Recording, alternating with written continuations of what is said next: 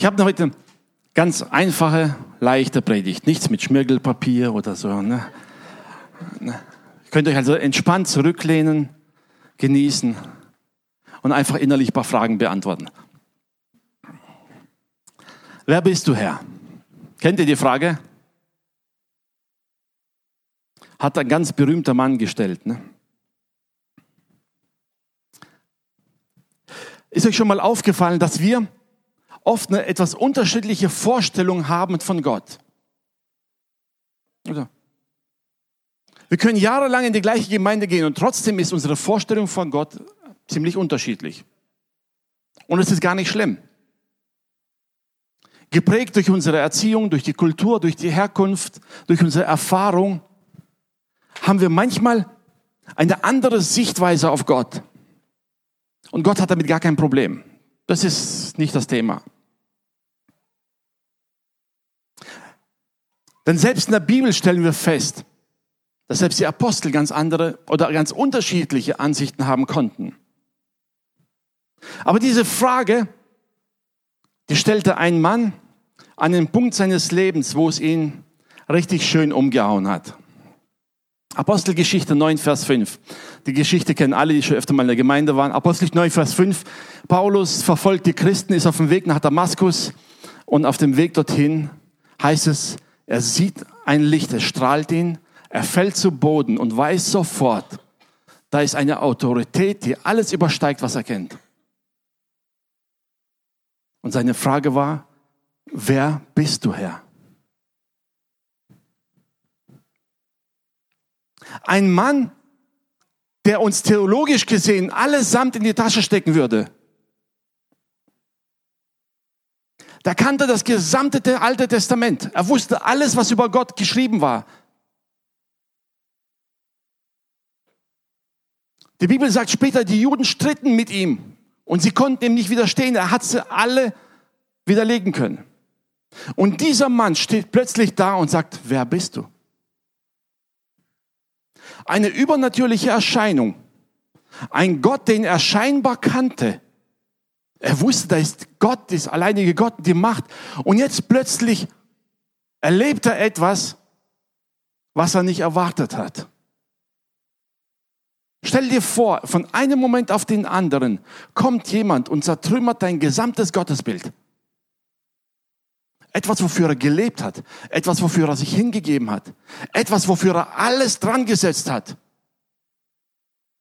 Er war bereit dafür zu töten. Und im einzigen Augenblick erscheint ihm Jesus und Paulus stellt die Frage, wer bist du? Es passte nicht in sein gesamtes Bild nirgends rein. Und Jesus sprach, ich bin Jesus, den du verfolgst.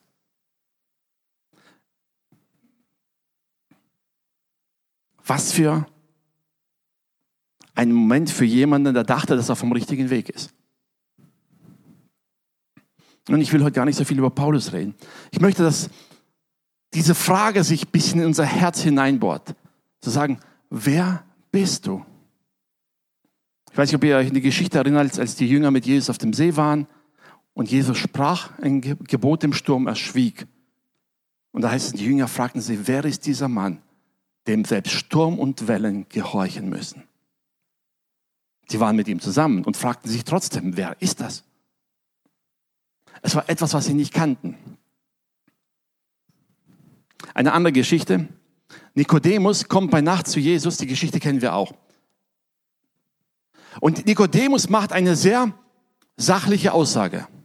Er ist Jesus auch begegnet, genau wie Paulus, vielleicht nicht so auf die übernatürliche Art, mehr auf den natürlichen Wege, aber er ist Jesus begegnet und er wusste, dieser Jesus ist anders. Er hat eine ganz sachliche Erkenntnis gehabt und sagte, Meister, wir wissen, du bist ein Lehrer von Gott gekommen, denn niemand kann die Zeichen tun, die du tust, es sei denn Gott ist mit ihm. Ganz logisch, vernünftig sagen, okay, du musst von Gott sein. Wir wollen es zwar nicht akzeptieren, aber es ist leider so.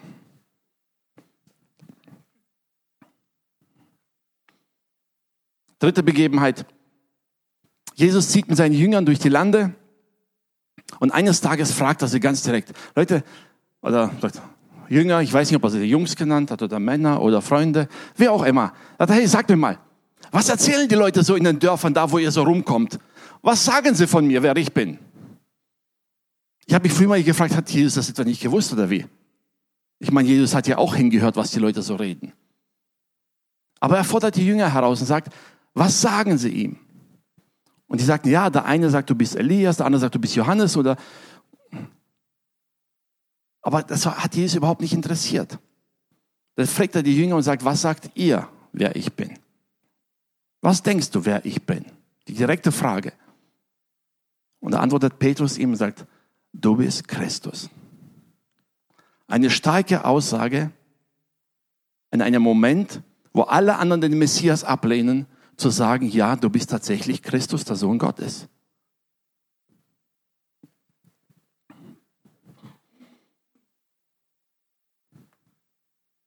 Jesus sagt später, Fleisch und Blut hat dir das nicht offenbart. Weil das kannst du nicht. Gehen wir die drei Beispiele durch. Wisst ihr, Nikodemus hatte eine Erkenntnis von Jesus, die so ganz sachlich schriftgemäß erklärt war. Aber er hatte keine persönliche Beziehung zu ihm. Er sagt, du, Jesus, also das, was du redest und das, was du tust, du musst vom Himmel kommen. Aber verstehen tue ich es trotzdem nicht. Ne?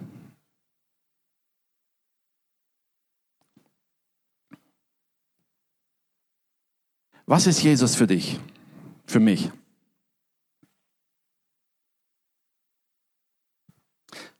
Wie sehen wir persönlich Jesus in unserem Leben? Ich habe vorhin gesagt, selbst in der Bibel stellen wir fest, dass die Menschen aus der Bibel Jesus oft unterschiedlich gesehen haben. Das heißt nicht, sie haben ihn nicht als Christus gesehen, sondern sie sahen einen anderen Schwerpunkt. Nimm mal die vier Evangelien. Die vier Evangelisten hatten alle einen anderen Schwerpunkt, wenn es um Jesus ging. Matthäus hat die häufigste ähm, Anzahl der Gleichnisse, die vom Himmelreich sprechen, vom Reich Gottes. Matthäus war Zöllner. Er hat für die Regierung gearbeitet. Er wusste, wie die Regierung äh, funktioniert, die weltliche Regierung. Und jetzt sah er einen Mann, der eine ganz andere Regierung darstellt. Und Matthäus sieht Jesus als den, wie soll man sagen, den Messias, den Herrscher, den König, den Retter. Das, was die Welt erwartet hat eigentlich. Markus, alle Bibelkenner wissen dass Markus war eigentlich ein Sohn einer wohlhabenden Witwe, stammt aus gutem Hause, gut erzogen. Er wusste, was es heißt, Diener zu haben. Er wusste, was es heißt, mit Dienern umzugehen. Er sieht Jesus und sieht in einem Lehrer, in einem Meister eigentlich den perfekten Diener. Markus, das Evangelium von Markus, zeigt Jesus Christus immer wieder als den Diener. Aus seiner Prägung heraus gibt er weiter, was er in Jesus wiedergesehen hat. Lukas, ein Arzt. Jemand, der ständig mit den Krankheiten der Menschen zu tun hatte und wusste, wie schnell er an die Grenzen kommt. Er wusste, wie schnell er mit seinen Fähigkeiten, mit seinen Medikamenten an Grenzen stößt, wo er sagt, ich kann nichts mehr machen. Er sieht Jesus und sieht in Jesus den Erlöser der Menschen von allen Nöten, von allen Plagen, den Heiler aller Krankheiten. Deshalb nennt man oft das Evangelium von Lukas auch das Evangelium des Erlösers. Er zeigt das, was ihm selber so wichtig war an ihm. Johannes, ein Fischer, oder die Bibel bezeichnet ihn vorher als Don Donnersohn. Das passt gar nicht zu Johannes. Ne? Ihn und Jakobus. Ne?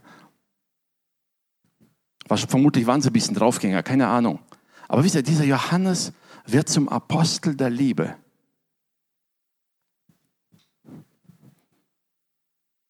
Und er spricht über Glauben, über Liebe. Das Evangelium nach der Johannes, meistens sagen das Evangelium des Glaubens, des Vertrauens. Und warum? Sagt er, weil du Jesus vertrauen kannst, weil er dich liebt. Du kannst ihm vertrauen. Wisst ihr, aber Fakt ist, Menschen, die Jesus kannten, haben erlebt, dass er für sie sehr unterschiedlich war oder für, für sie persönlich unterschiedlich bedeutet hat. Wer bist du, Herr? Die Frage möchte ich mal umgekehrt heute stellen, sagen, wer ist Jesus für dich und für mich? Wie würdest du Jesus beschreiben aus deiner Sicht heraus? Was bedeutet Jesus dir ganz persönlich?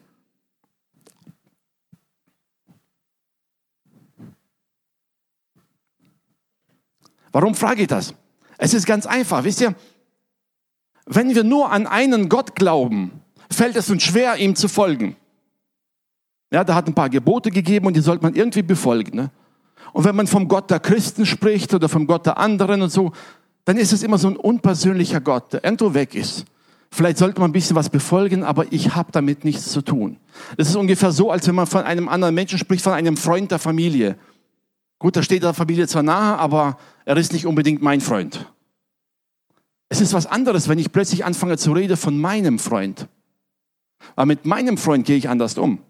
Mit meinem Freund rede ich anders. Auf meinen Freund achte ich anders. Das gleiche übertragen auf Jesus Christus ist die Sache, wisst ihr, wenn wir nur an einen Gott glauben, der irgendwo im Himmel ist, ist es eine ganz andere Situation, als wenn ich an den Gott glaube, der mir persönlich ganz arg was bedeutet.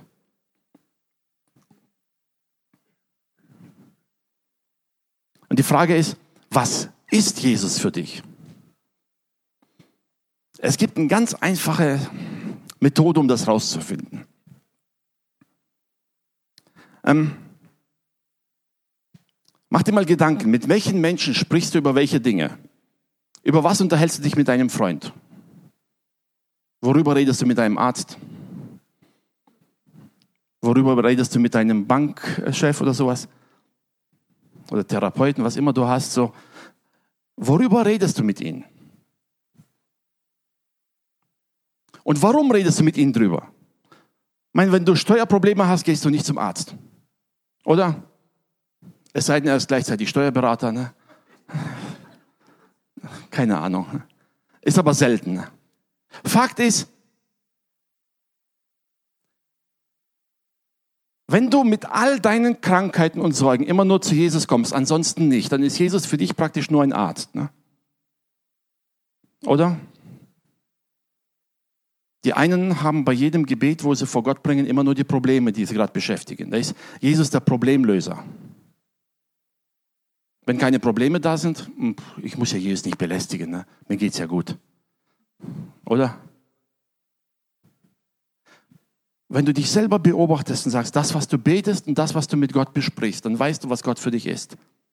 Für die einen nur ein Problemlöser, für die anderen nur der Arzt, für die anderen ist er praktisch nur der Kummerkasten, dem er alle Sorgen erzählt. Du kannst es beliebig ausmalen.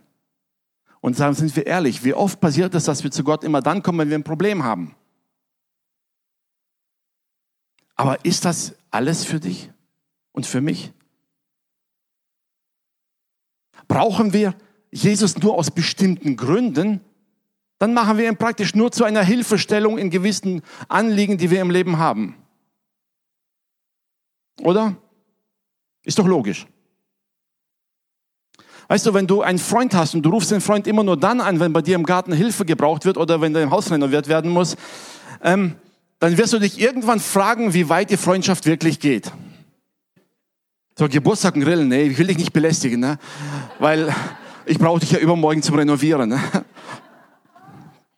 Also ich glaube, wir alle würden eine solche Freundschaft in Frage stellen.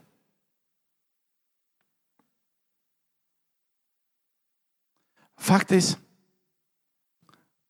über viele Jahrzehnte, Jahrhunderte hinweg war Gott immer nur der Herr, dem man dienen musste, wo der Mensch alles für Gott tun musste und zufrieden sein konnte, wenn Gott mal gnädig ist. Irgendwann ist das gekippt. Wisst ihr, in letzter Zeit entwickelt sich so mehr so ein Trend nach dem Motto, äh, Gott mach alles für mich. Herr, ich brauche das, ich brauche das, ich brauche das und Herr, erfüll mir das. Und wenn ich alles habe, dann geht's mir gut. Von einem Extrem ins andere rüber.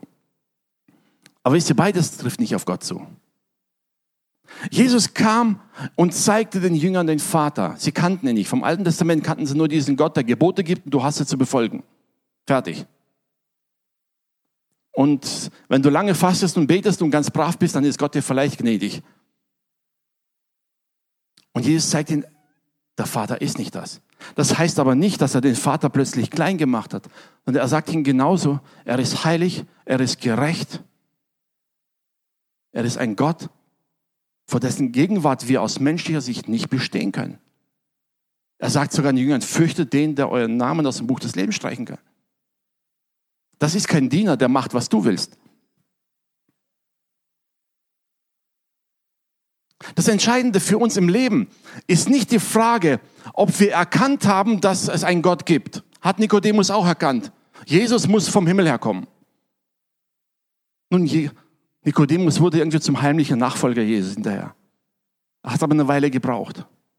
Aber da war was anderes. Paulus begegnet Jesus und weiß von einem Moment auf den anderen, das ist der Messias. Das ist der, auf den ich gewartet habe. Das ist der, auf den ich gehofft habe. Er hat dran zu knabbern gehabt. Er hat eine Weile dran zu kämpfen gehabt.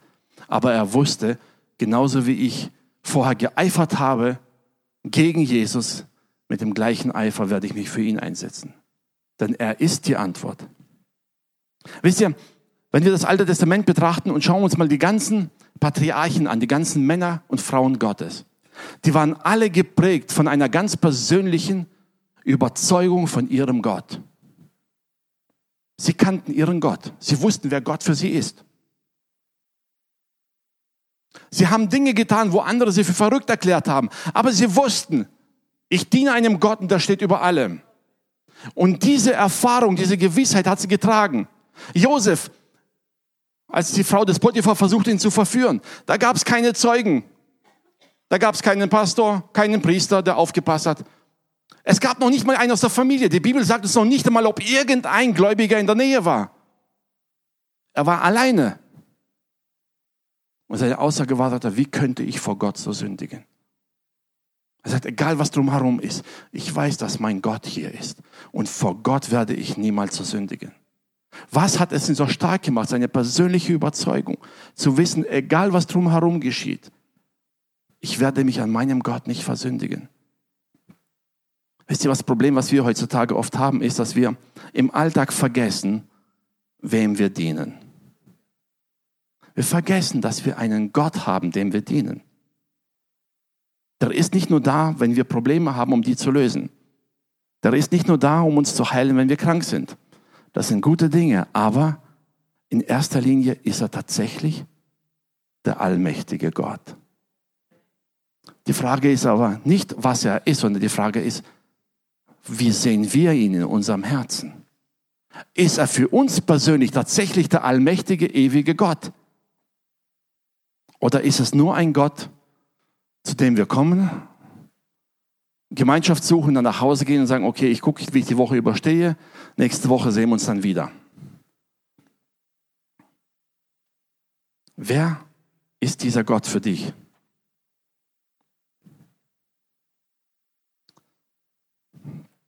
Es gibt zwei Geschichten, folgen kurz aufeinander. Lukas Kapitel 18, wir haben jetzt aber nicht lesen. Lukas Kapitel 18 erzählt Jesus das Gleichnis von zwei Männern, die hinaufgehen in den Tempel zum Beten. Der eine, wie gesagt, ein Pharisäer, der da hinstellt und auch sagt, Herr, ich bin, ich werde es in meinen Worten sagen, ich bin ein gerechter Mann. Ich faste, ich gebe Almosen, ich gebe meinen Zehnten. Danke dir, dass ich so gut sein darf. Danke, dass du es mir ermöglicht hast, so gut zu sein, so anständig zu sein. Modern gesagt, Danke, dass ich ein braver, frommer Christ bin, Herr. Danke, dass ich jetzt nicht draußen in der Welt sitze mit dem Bierkrug vor der Stageschau oder vor der Sportschau. Ich bin brav, ich bin in der Gemeinde und lobe dich. Das sagt der eine. Wisst ihr, er kannte den Gott, von dem die Schrift sagt. Er wusste, was dieser Gott erwartet. Er wusste, dass dieser Gott Anspruch auf Heiligkeit hat. Er wusste, dass diesem Gott gute Dinge wichtig sind. Und hat versucht, all die zu erfüllen. Aber eine persönliche Erkenntnis von Gott ist nirgends zu finden. Die Bibel sagt, da stand ein Zöllner da, hört das Ganze, schlägt an die Brust und sagt, Herr, sei mir Sünder gnädig. Nicht mehr. Aber was war da? Wisst ihr, da steht jemand und sagt, ich weiß, dass all das bei Gott zutrifft. Ich weiß aber auch, wenn dieser Gott mir nicht gnädig ist, bin ich verloren. Er hat gar nicht erst gesagt, lieber Gott, hilf mir so zu werden wie der. Hilf mir ein bisschen besser zu werden. Hilf mir, meine Schwächen zu überwinden. Nein, er stand da und sagt von vornherein, Gott, wenn du mir nicht gnädig bist, bin ich verloren. Er sagt, sei mir Sünder gnädig. Und Jesus sagt, dieser ging gerechtfertigt nach Hause. Er ging gerecht gemacht vor Gott.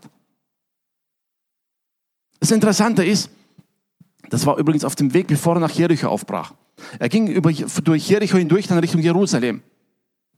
Und im nächsten Kapitel fängt es an. Er kam nach Jericho hinein. Das Verrückte ist, kurz davor hat er diese Geschichte erzählt und kommt dann nach Jericho hinein und begegnet einem Menschen. Besser gesagt, der andere Mensch suchte ihn. Da heißt es, und da war ein Zöllner namens Zachäus. Die Geschichte kennen wir alle aus der Kinderstunde. Ein kleiner Mann. Ich meine, dieser Mann hatte Geld. Dieser Mann hatte Einfluss, hatte Macht. Ich weiß nicht, was du und ich gemacht hätten. Hätte ich das Geld und den Einfluss, ich hätte ein großes Fest gegeben, alle wichtigen Personen eingeladen und dann jemand zu Jesus geschickt und sagt, Jesus, du, ich habe dir die wichtigsten Personen eingeladen. Hättest du nicht Lust, zu uns zu reden? Du hast die Möglichkeit, zu den einflussreichsten Leuten der Stadt zu reden. Nebenbei gibt es gutes Essen und wir können dich kennenlernen. Die Möglichkeit hätte er gehabt in seiner Stellung mit allem. Aber wisst ihr, ihm war seine Stellung, sein Einfluss, sein Geld, seine Möglichkeit waren ihm vollkommen egal. Die Bibel sagt, er begehrte, Jesus zu sehen. Und er hat es nicht auf seinem Weg gemacht, wo er machen konnte. Nicht durch seinen Einfluss, nicht durch sein Geld. Die Bibel sagt, er geht und weil er durch die Volksmenge nicht sehen konnte, klettert dieser kleine Mann auf den Baum. Ich kann mir vorstellen, wie viel Gelächter da drum herum war. Ich meine, wahrscheinlich hinter zugehaltener Hand, weil die wussten ja, wenn ich zu laut lache, steht er morgen vor der Tür und verlangt Zoll von mir und Steuern. Ne? Also ich muss aufpassen. Ne? Über Finanzbeamte sollte man nicht lästern. Ne? Aber ich kann mir gut vorstellen, so manch einer hat gespöttelt über ihn. Und es war ihm vollkommen egal. Die Bibel sagt, er wollte diesen Jesus kennenlernen. Egal was er hatte, egal welche Stellung er hatte, egal was die Leute sagten, was er wollte, sagte, ich will diesen Jesus kennenlernen. Stieg auf den Baum und dann kommt Jesus dahin und sagt, Zachäus, komm runter. Und die Leute fingen an zu lästern. Der geht zu einem Zöllner nach Hause. Ich meine, Kapitel davor hat er ihnen erzählt, die Geschichte vom Zöllner, der vor Gott stand und sagt, Herr, sei mir sündergnädig. Mach dir keine Gedanken um das, was die Leute reden, die werden eh reden, egal was du tust, ja. Fakt ist, Zachäus war nicht interessiert einer offiziellen Einladung, an einer Rede von Jesus. Er war nicht interessiert daran, seine Stellung zu haben. Er wollte Jesus persönlich begegnen. Er sagt, diesen Mann will ich kennenlernen. Schau mal deine innere Einstellung an und frag dich, was reizt dich am Jesus am meisten? Das, was er für dich tun kann? Wisst ihr, wenn wir Jesus nur als denjenigen sehen, der viel für uns bewirken kann, dann machen wir ihn praktisch zu unserem Diener. Und wenn ich alles habe und nichts mehr brauche, was mache ich dann mit Jesus? Es ist eine sehr einseitige Sichtweise. Wir vergessen dabei, dass er immer noch der allmächtige, ewige Gott ist, dem wir dienen wollen. Das ist der allmächtige Gott, dem wir nachfolgen, von dem wir wissen, dass wir in seinen Händen oder besser gesagt ohne ihn komplett aufgeschmissen wären.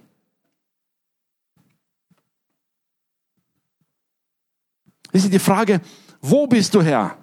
Die stellen wir öfter. Immer dann, wenn es uns nicht so gut geht und wenn ein Gebet nicht schnell genug beantwortet wurde oder wenn mal dunkle Zeiten kommen und es läuft nicht so, wie wir wollen, dann fragen wir ganz schnell, wo bist du Herr? Aber die Frage, wer bist du, die verdrängen wir manchmal. Wisst ihr denn, die Auseinandersetzung mit dem, wer Jesus ist, hat die Konsequenz, dass wir erkennen, welche Haltung, welche Stellung wir eigentlich haben sollten.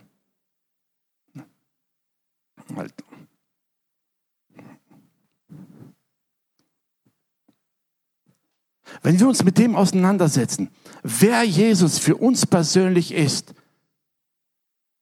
kommt automatisch die Konsequenz, dass wir uns entscheiden müssen, folgen wir ihm oder folgen wir ihm nicht.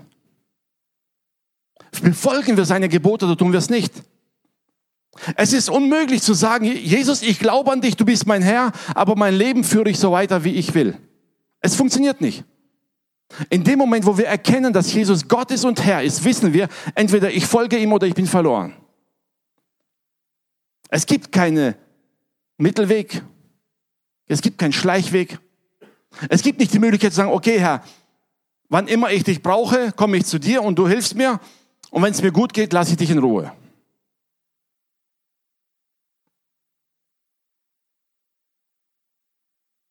Die Beziehung zu Jesus hat immer beide Seiten.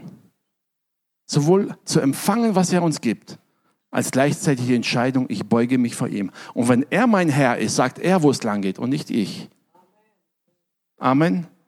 Wenn er mein Gott ist, ist sein Wort wichtiger als meine Idee.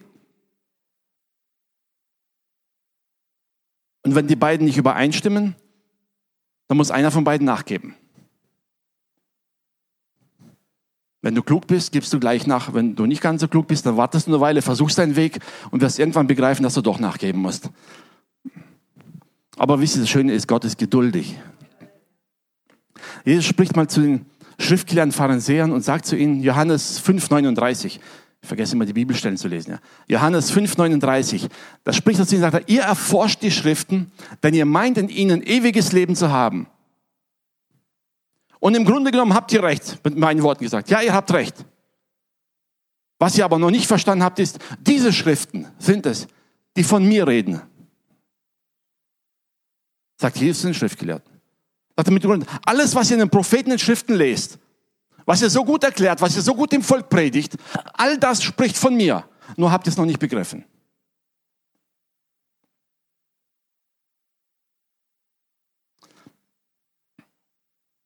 Frag dich mal, wenn du die Bibel liest, was suchst du in der Bibel? Antworten, ja.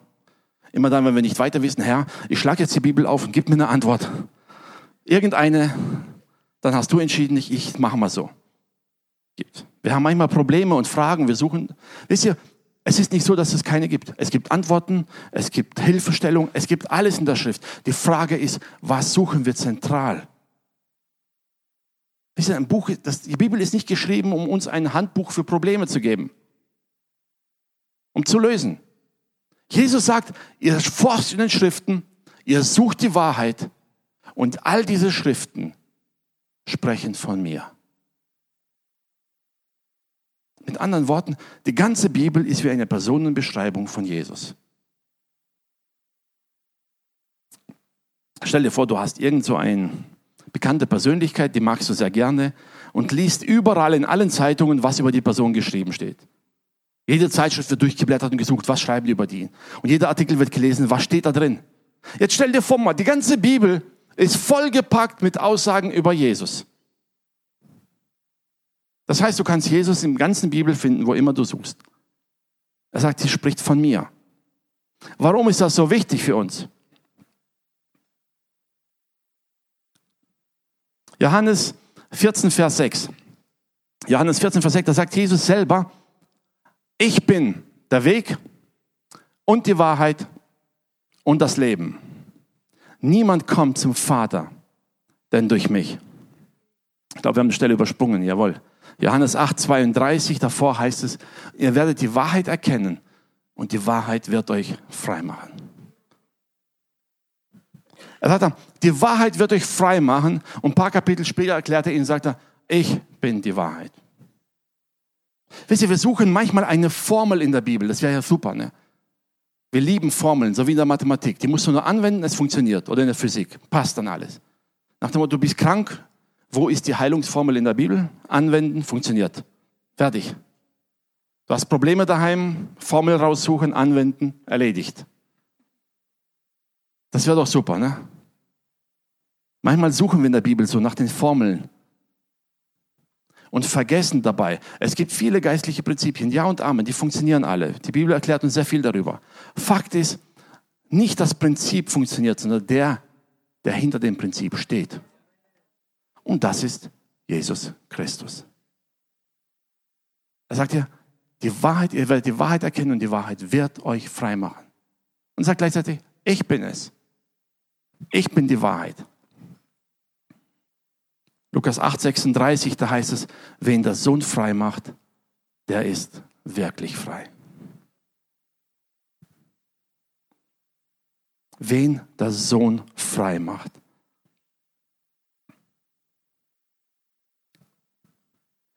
Ich möchte dich mal dazu einladen, wirklich dich selber ganz kritisch zu fragen. Wer ist Jesus für dich persönlich? Wann brauchst du Jesus? Wann beschäftigst du dich mit Jesus? Ist es wie ein guter Freund, den du zu jeder, in jeder Situation ansprechen willst? Wenn es dir gut geht, teilst du die Freude mit ihm. Wenn es dir schlecht geht, teilst du die Sorgen. Wenn du krank bist, rufst du ihn an und fragst nur um Rat. Oder ist er eher so dieser gute Freund für schlechte Zeiten? Wenn es mir gut geht, brauche ich niemanden. Wenn es mir schlecht geht, suche ich ihn. Ich meine, Gott kennt unsere Schwächen. Und manchmal geht es uns schlecht, weil wir zu wenig Gott suchen. War aber die Predigt vom letzten Mal. Heute haben wir gesagt, machen wir nichts über Schmirgelpapier. Ne? Warum diese Frage so wichtig ist, ist die Tatsache, denn im Gottesdienst zu sitzen und zu hören ist eine Sache. Aber im Alltag, im Leben, wenn du Entscheidungen treffen musst, wenn du mit anderen redest, wenn du Gemeinschaft hast, um da darauf zu achten, wie, was du sagst, wie du handelst und wie du lebst. All das hängt sehr stark davon ab, welche persönliche Einstellung du deinem Gott gegenüber hast. Wenn Jesus für dich nur jemand ist, der in der Ferne da ist und herbeigeeilt kommt, sobald du Hilfe brauchst, dann wirst du dich sehr schnell dazu verführen lassen, leichtsinnige Dinge zu tun. Er ist ja nicht weit weg. Wenn dir aber bewusst ist, Jesus ist nicht nur irgendein Freund und Helfer, er ist mein Herr. Und wenn er mein Herr ist, dann hat er das Sagen. Entschuldigt den Vergleich, aber manche Christen sind wie Arbeitnehmer, die jeden Tag zum Chef gehen und Gehaltserhöhung verlangen, Urlaubsgeld und freistellen wollen und wenn sie mal kein Geld brauchen, dann kommen sie rein und wollen bessere Arbeitsbedingungen. Irgendwann fragt sich der Chef, wer arbeitet hier für wen? Oder? Es ist doch logisch, jeder von uns würde den Kopf schütteln über so einen Kollegen. Wenn der jeden zweiten Tag zum Chef geht und sagt, ich brauche mehr Geld. Ich sage nichts dazu, ne? Okay.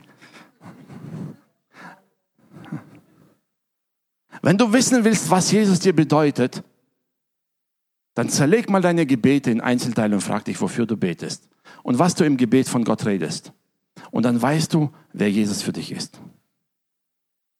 Und wenn wir ehrlich sind, werden wir feststellen, dass diese Eigenschaft des Dieners, der kommt und mir hilft, ein sehr großer Bestandteil ist. Und dass dieser Bereich, wo wir sagen, er ist mein Gott und mein Herr und er hat das Sagen und selbst wenn er etwas sagt, was mir nicht passt, werde ich es akzeptieren. Dieser Bereich kommt meistens ein bisschen zu kurz.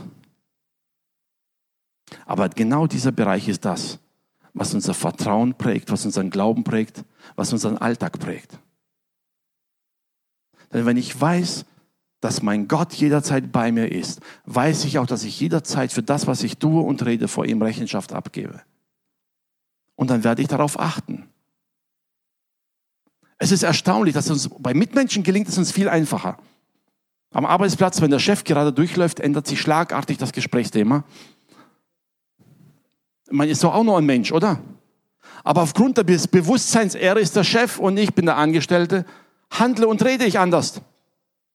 Man arbeitet schneller, man arbeitet gründlicher, oder zumindest tut man so.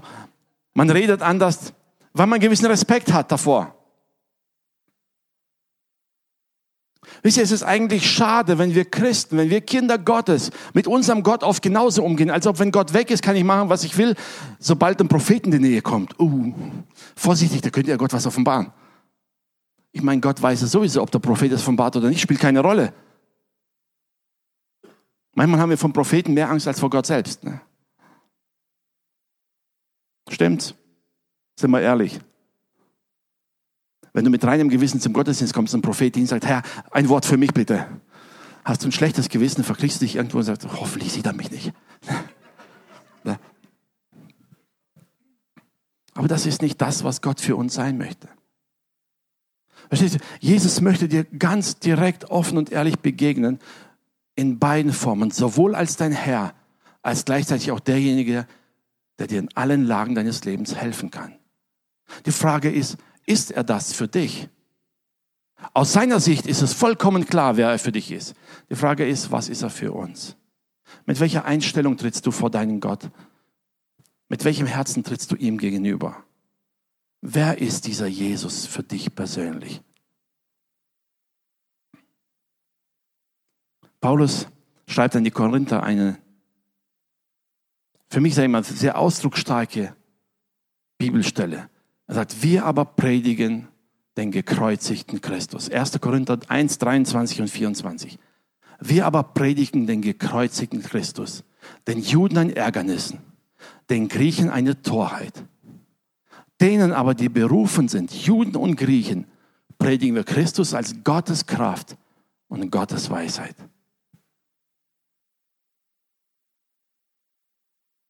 Es ist Gottes Kraft und Gottes Weisheit in einer Person vereint.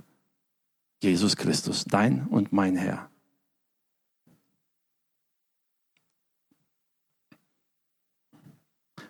Ich möchte uns dazu heute ermutigen, einfach mal unsere Denkweise wieder zu überprüfen und uns selbst zu fragen, wer ist dieser Jesus tatsächlich für mich? Ist er nur ein Bestandteil meiner Probleme oder des schönen Lobpreises? Nathalie, du kannst ruhig spielen. Komm.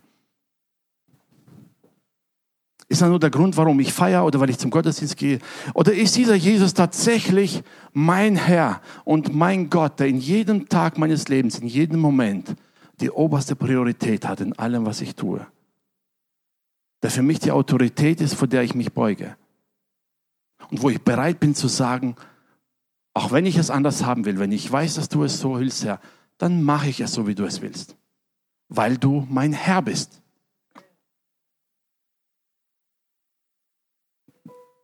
Es fällt uns schwer, uns erwachsenen, freien Menschen, die wir uns praktisch unsere Rechte erkämpft haben, zu tun und zu lassen, was wir wollen, an den Punkt zu kommen, zu sagen, ich setze dich zum Herrn über mein Leben und ich erlaube dir, über mich zu bestimmen. Das ist einfach gesagt, im guten Moment. Ist so wie ein Eheversprechen bei der Hochzeit. Ist ganz leicht. Aber das Eheversprechen zu halten, wenn eine Krise kommt, ist herausfordernd. Zu sagen, Herr, du bist mein Gott, du bist mein Herr und ich gebe dir mein Leben hin, weil ich mich gerade super gut fühle, ist leicht. Aber wenn ich in den Punkt in meinem Leben komme, wo ich sage, das hätte ich jetzt gerne und ich merke, nein, die Bibel sagt, das ist nicht gut. Es ist vor Gott vielleicht sogar eine Sünde. Ob sie gefällt oder nicht, spielt dann keine Rolle. Und dann zu sagen, okay, Herr, ich beuge mich. Und ich lasse es, weil du es sagst. In diesen Momenten zeigt sich, ob Gott tatsächlich dein Herr ist oder nicht. Paulus schreibt hier, wir predigen Christus, den Gekreuzigten. Es mag für Menschen draußen so verrückt klingen. Es mag für die Leute, die weise sind und die forschen, sonst was, eine Torheit sein. Und Fakt ist, es ist trotzdem die Wahrheit und Realität über allem. Die beste Antwort auf diese Frage, wer bist oder wer ist Jesus für dich, gibt uns ausgerechnet der Jünger, den wir eigentlich immer im Zusammenhang mit Unglauben ziehen. Die Bibel sagt, als Thomas Jesus begegnete, heißt, er fiel vor ihm nieder und sagte, mein Herr und mein Gott. Ausgerechnet der Thomas erkannte es. Also du bist mein Herr, du bist mein Gott. Ja, die Bibel schreibt wenig über Thomas, dafür die anderen Bücher er zog los, einer der Jünger, der Richtung Osten zog. Und man geht davon aus, dass er bis nach Indien kam und das Evangelium predigte. Drauf losging, nachdem er diesen Gott erkannte und wusste, diesem Gott will ich vertrauen, koste es, was es wolle. Ich weiß nicht, wie dein Leben gerade aussieht, welche Sorgen, Nöte du hast, ob du es gut hast. Aber schaffst du es, vor Gott zu treten und sagen, Herr, ich vertraue dir. Selbst wenn du mir nicht gibst, was ich vielleicht gerade jetzt will, ich vertraue dir. Du bist mein Herr, du bist mein Gott. Ich gebe mich dir hin und du kannst über mich verfügen. Selbst wenn du mich irgendwo einsetzt, wo ich vielleicht nicht hin möchte, Spielt keine Rolle. Ich bin dein Herr. Ich bin dein Diener. Du bist mein Herr und ich vertraue dir. Du wirst mich ans Ziel bringen. Vielleicht nicht auf die Art und Weise, wie ich gern hätte. Aber auf jeden Fall werde ich dir dienen.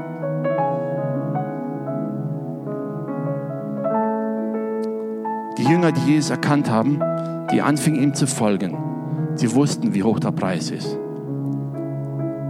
Von zwölf Jüngern hat einer ihn verraten, hat sich erhängt.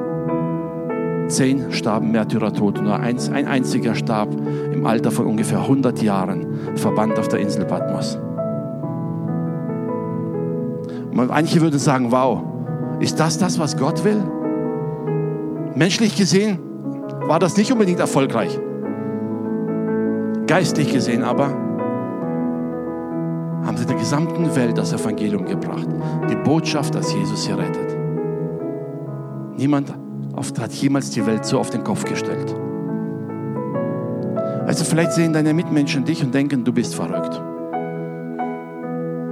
Du spinnst ein bisschen, du übertreibst mal wieder ein bisschen. Sei doch nicht so fromm, Mann. Du musst ja nicht immer so direkt und gerade sein. Man kann doch es ein bisschen anders sehen. Die Steuern muss man nicht alle unbedingt bezahlen. Ne? Weißt du, wenn du vor Gott stehst, wird sich niemand mehr dafür interessieren, was dein Nächster gesagt hat. Und die einzige Frage wäre, wenn du vor Gott stehst und genau weißt, das hat Gott von mir erwartet, habe ich es getan oder habe ich es nicht getan?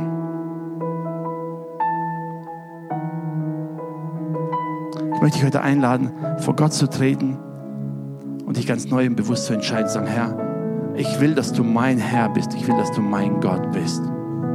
Ich will dir folgen, auch wenn es mir manchmal schwerfällt. Ich will dich nicht nur dann suchen, dann wenn ich Probleme habe oder Nöte habe. Ich will dich nicht nur suchen, wenn ich krank bin und Hilfe brauche. Das sowieso. Ich glaube mir, da muss dir niemand predigen. Wenn du Probleme hast, weißt du sofort, wohin du beten sollst. Selbst Atheisten fangen an zu beten weil sie irgendwo gehört haben, dass es irgendwo einen Gott geben könnte. Wenn sie in Not sind, fangen die an zu beten. Das ist nicht das Problem. Aber wisst ihr, zu beten und Gott zu suchen und sich zu beugen, während es dir gut geht, das ist eine Herausforderung. Es ist aber auch eine Entscheidung. Mach dir erneut bewusst, wer ist Jesus für dich und mich. Nicht, dass du eines Tages, so wie Paulus, Jesus begegnest und ganz erstaunt fragst, wer bist du? Das wäre böse Überraschung, wenn du stirbst von Thron Gottes trittst und dann fragen musst, wer bist du eigentlich? Ich kenne dich nicht. Das wäre nicht gut, glaub mir es. Frage dich heute im Herzen. Lass uns aufstehen.